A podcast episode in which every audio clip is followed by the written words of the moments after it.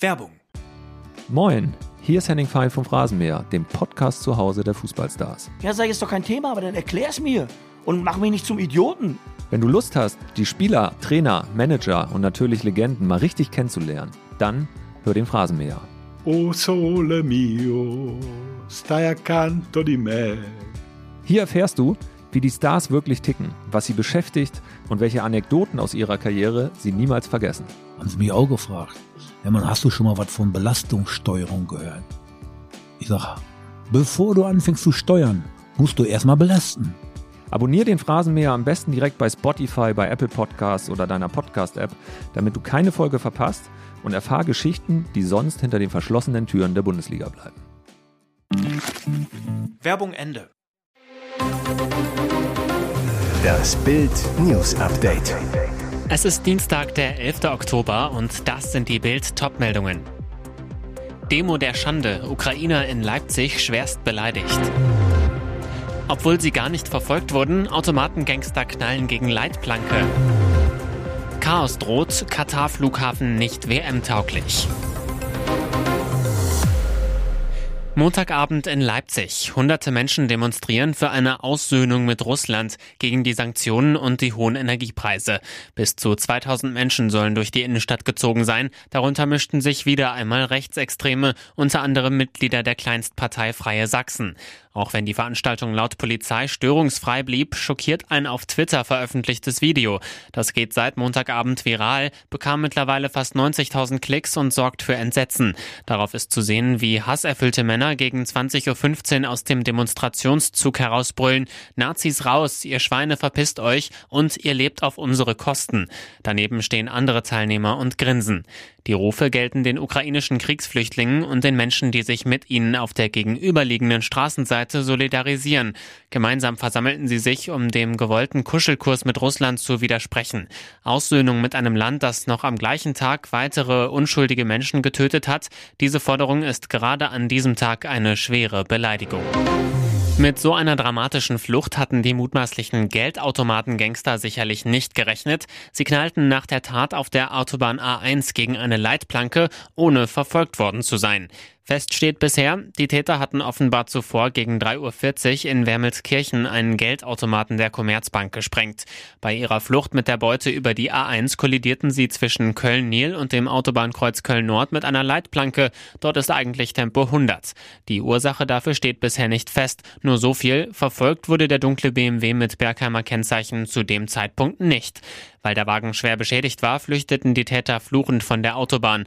Die Polizei sperrte für die Bergungsarbeiten die Spuren in Richtung Köln und suchte mit Hubschraubern und Hunden in der Umgebung nach den Gangstern, bisher ohne Erfolg.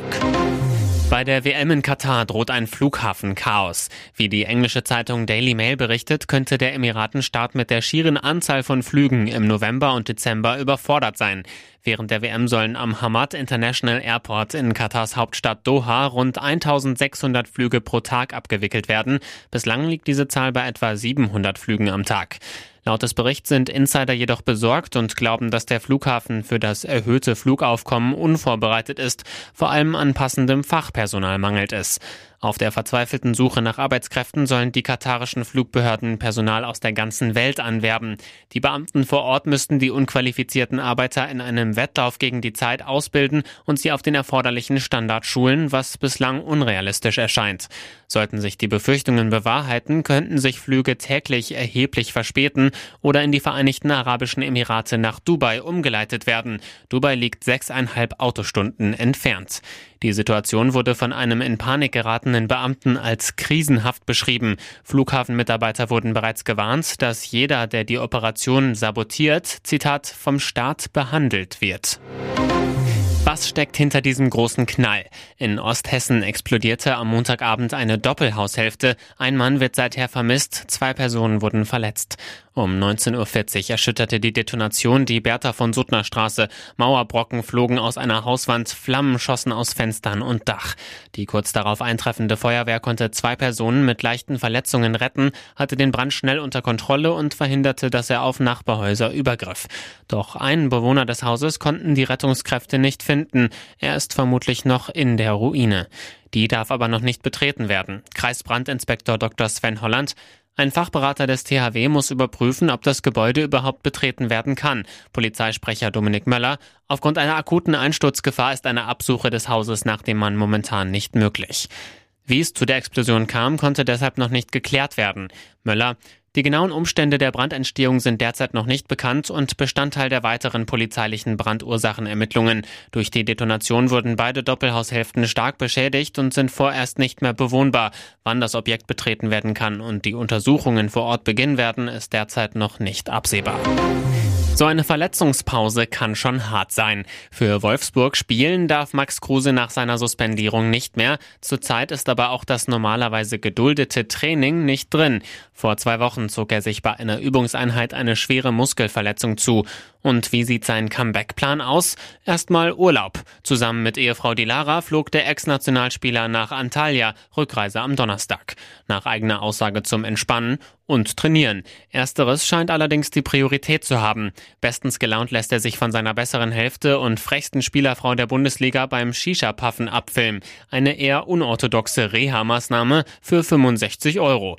Die VfL-Bosse um noch Geschäftsführer Jörg Schmatke und seinem designierten Nachfolger Marcel Schäfer dürften solche Aufnahmen gar nicht gefallen.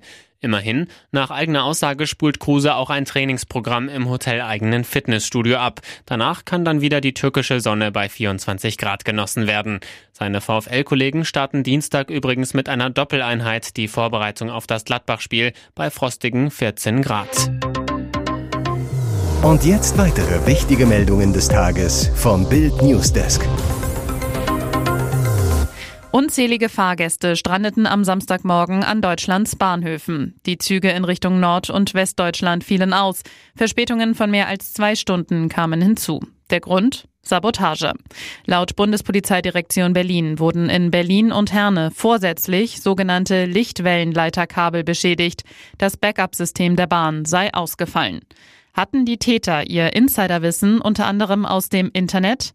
In einem knapp 35-minütigen Video vom 28. August 2022 erklärt die Deutsche Bahn auf ihrem YouTube-Kanal selbst, wo ihre sensible Infrastruktur steht. Das Video zeigt die Bahn-Neubaustrecke Wendlingen-Ulm in Baden-Württemberg, die am 11. Dezember 2022 in Betrieb gehen soll. Zehn Tunnel werden in dem Video durchfahren, 35 Brücken überquert. Der Sprecher erklärt die 800 Oberleitungsmasten und geht darauf ein, wo der Fahrdraht angebracht ist und wie er gehalten wird. Und über dem Tunnelportal sehen wir einen Mobilfunkmast, auf dem sowohl Antennen der Mobilfunkanbieter verbaut sind, als auch die Antennen für den bahninternen Mobilfunk, so der Sprecher. Die Deutsche Bahn sieht in ihrem Video keine Gefährdung. Rainer Wendt, Chef der Deutschen Polizeigewerkschaft, sieht solche Videos für die Öffentlichkeit dagegen kritisch. Das ist eine gefährliche Transparenz der Deutschen Bahn. Gut gemeint, aber nicht klug gemacht, so Wendt. Nach der nächsten russischen Terrorwelle gegen die Ukraine liefert die Bundesregierung das moderne Flugabwehrsystem Iris-T SLM an die Ukraine. Bereits in den kommenden Tagen soll das erste von vier Systemen geliefert werden. Verteidigungsministerin Christine Lambrecht, der neuerliche Raketenbeschuss auf Kiew und die vielen anderen Städte macht deutlich, wie wichtig die schnelle Lieferung von Luftverteidigungssystemen an die Ukraine ist. Die restlichen drei Systeme sollen im kommenden Jahr folgen, ergänzt das Ministerium. Konkret geht es um das bodengestützte Luftverteidigungssystem Iris-T SLM des deutschen Herstellers Deal Defense mit einer Reichweite von 40 Kilometern. Preis 140 Millionen Euro. Mit den Raketen des Systems können Kampfflugzeuge, Hubschrauber, Marschflugkörper, Raketenartillerie, die russischen Kamikaze-Drohnen aus dem Iran, Antiradarflugkörper und Bomben abgewehrt und so der Luftraum gesichert werden. Dieser Sprung ging so richtig schief. Pornostar Adriana Cetschik hat sich bei der TwitchCon in San Diego am Wochenende den Rücken gebrochen. Sie hatte die Tiefe eines Schaumstoffwürfelbeckens falsch eingeschätzt. Statt weich zu landen, knallte sie auf harten Boden. Zuvor hatte sich die Erotikdarstellerin einen Showkampf mit Streamerin Eddybot geliefert, wer zuerst in das Becken fällt. Da behielt das Pornosternchen noch die Oberhand. Aus Freude sprang sie anschließend hinterher, kam dabei aber weniger glimpflich auf als ihre Kontrahentin. Die Follower ihres Twitch-Kanals, den sie neben ihrer Arbeit in der Erotikbranche betreibt, ahnten gleich, dass etwas nicht stimmte. Cetchik konnte nicht wieder aufstehen, sondern drehte sich nur mit schmerzverzerrtem Gesicht auf den Bauch. Auf Twitter schrieb sie anschließend, Zwei Brüche, Metallschrauben in meinem Rücken und ein lediertes Ego dieses Wochenende. Später ergänzte sie, die letzte Nacht war furchtbar. Statt solcher Schmerzen würde ich lieber sterben.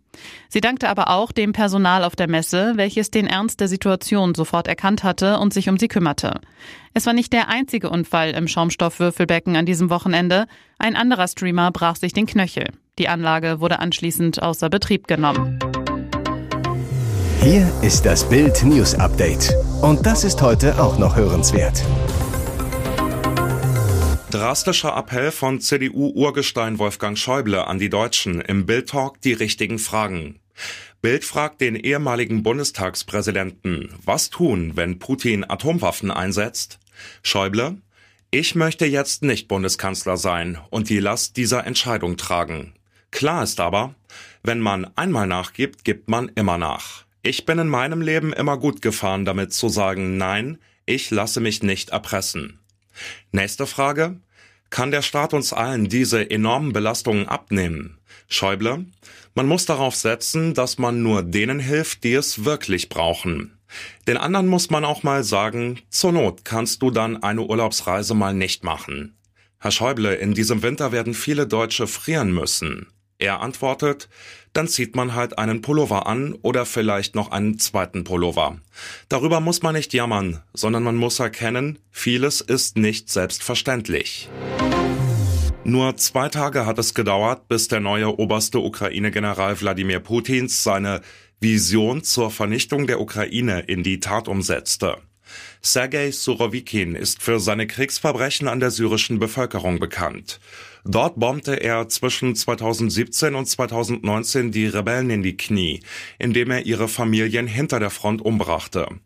Krankenhäuser, Schulen und Getreidesilos waren seine beliebtesten Ziele. Einen Tag vor seinem 56. Geburtstag setzt der auf der EU-Sanktionsliste stehende Putin-Schlechter diese Strategie nun auch in der Ukraine um. Am frühen Montagmorgen begann er eine beispiellose Angriffswelle auf ukrainische Städte. 20 Orte ließ er von Marschflugkörpern, ballistischen Raketen und Kamikaze-Drohnen angreifen. Von russischen Basen und Kriegsschiffen im Kaspischen sowie im Schwarzen Meer und mit strategischen Bomben feuerte die russische Armee mehr als 100 Geschosse in Richtung Ukraine ab. Weitere spannende Nachrichten, Interviews, Live-Schalten und Hintergründe hört ihr mit Bild TV Audio. Unser Fernsehsignal gibt es als Stream zum Hören über TuneIn und die TuneIn-App auf mehr als 200 Plattformen, Smart Speakern und vernetzten Geräten.